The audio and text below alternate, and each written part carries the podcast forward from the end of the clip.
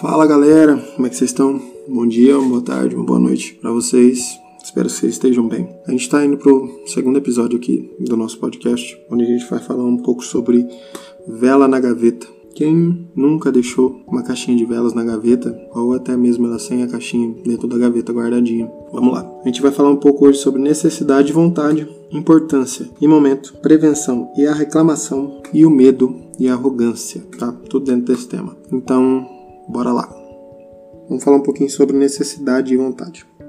A necessidade, a gente passa todos os dias por ela. A gente tem necessidade de comer, a gente tem necessidade de dormir, a gente tem necessidade de, de afeto, a gente tem necessidade de ir ao banheiro, a gente tem inúmeras necessidades todos os dias. E a gente também tem várias vontades. Vontade disso, vontade daquilo, vontade de comer isso, vontade de beber aquilo, vontade de vestir isso, vontade de estar em tal lugar, vontade de viajar, vontade disso, daquilo, blá blá blá blá. Enfim. Mas são duas coisas que atrapalham muito.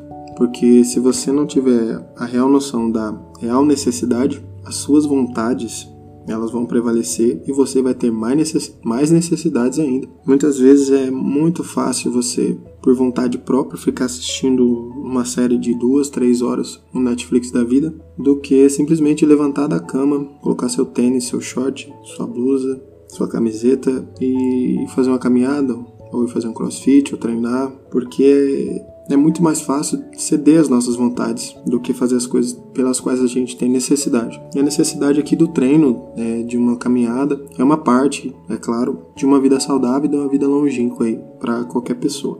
Então, muitas das vezes a gente dá muita relevância às nossas vontades. Ah, eu gosto disso, eu não gosto daquilo. Eu como isso, não como aquilo. Mas você já experimentou?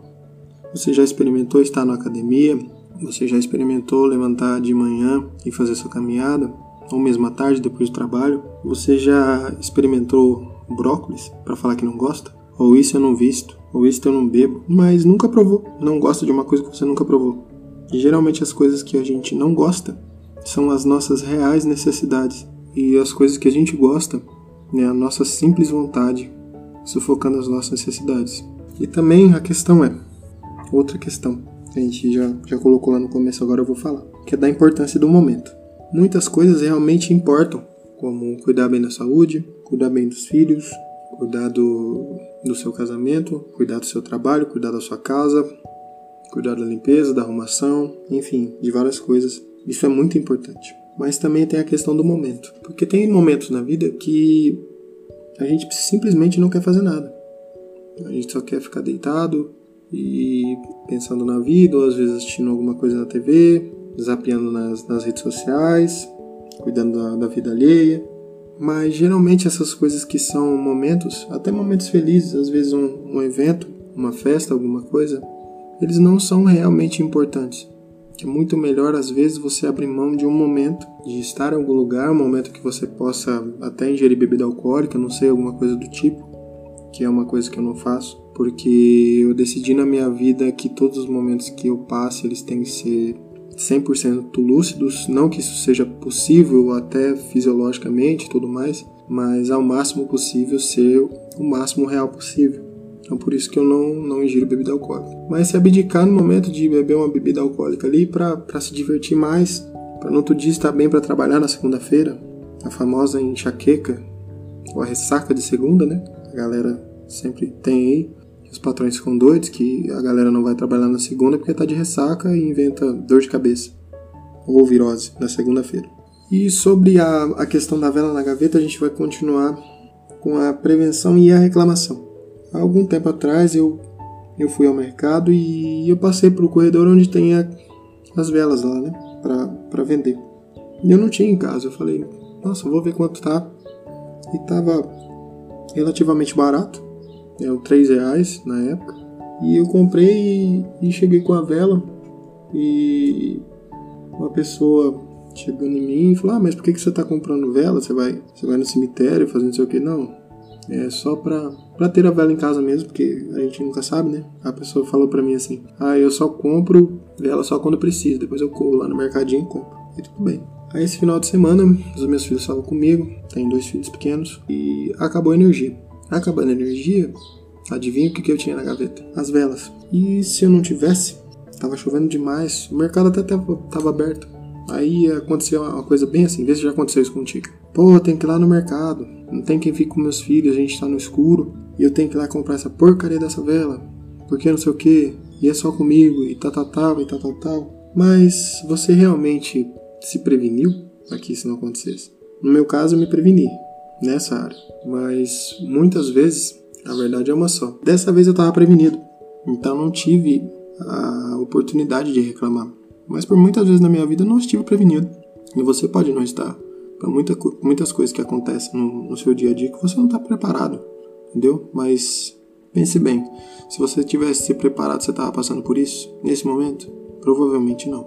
E na verdade, no próximo ponto aqui, na verdade, é, a reclamação em si ela tem uma conotação de medo, porque na verdade a pessoa que reclama, ela está reclamando por medo de alguma coisa que possa acontecer ou do que aconteceu, que ela não sabe como proceder ou o que fazer ou o que falar, ela só tem medo do que vem depois disso. E isso é arrogância, que por muitas vezes eu fui arrogante, muitas vezes as pessoas falavam para mim, cara, diminui o refri, é... tem uma vida mais saudável, vamos fazer uma caminhada. Eu falava, não, cara, isso não é para mim não. Eu tenho esse, esse, esse, aquele problema de saúde, enfim, não, não consigo fazer, não consigo, não consigo, não dá. E na verdade era uma coisa só, o meu medo do que as pessoas iam achar no momento que eu começasse a fazer. Mas a verdade é que quando a vida, ela, por muitas vezes, a energia, a força da vida, ela acaba. Mas se você não está preparado emocionalmente, financeiramente, pessoalmente para essas quedas de energia, você fatalmente vai ficar no escuro da incerteza e da solidão. Mas se você tiver uma vela na gaveta da esperança, uma vela na gaveta da felicidade, uma vela na gaveta das realizações pessoais, uma vela na gaveta do amor próprio, essas partes escuras, essas horas em que a, a energia da vida ela acaba, você terá um meio de se levantar e continuar andando. E por muitas vezes ter a certeza de que está caminhando mesmo sem força, mas continua caminhando. Então, tenha sempre uma vela na gaveta. Tenha sempre a certeza de que você não está sozinho, mesmo estando sozinho. Pessoa nenhuma, bebida nenhuma, comida nenhuma, droga nenhuma, ela vai fazer com que essa luz que precisa ser acesa, mesmo que fraquinha que é a luz de uma vela, se acenda dentro de você para você continuar caminhando. E você pode muitas vezes cair no buraco, cair na depressão, uma síndrome do pânico, que são doenças muito sérias, porque as doenças físicas a gente toma um remédio, tranquilo, passa uma pomada, a gente faz a cirurgia, mas e na mente? Sua mente está realmente preparada para tudo aquilo que porventura possa acontecer, muitas vezes sem você perceber. Então tenha sempre uma vela na gaveta, tá bom? Um abraço e até o próximo podcast. Fique com Deus. Valeu!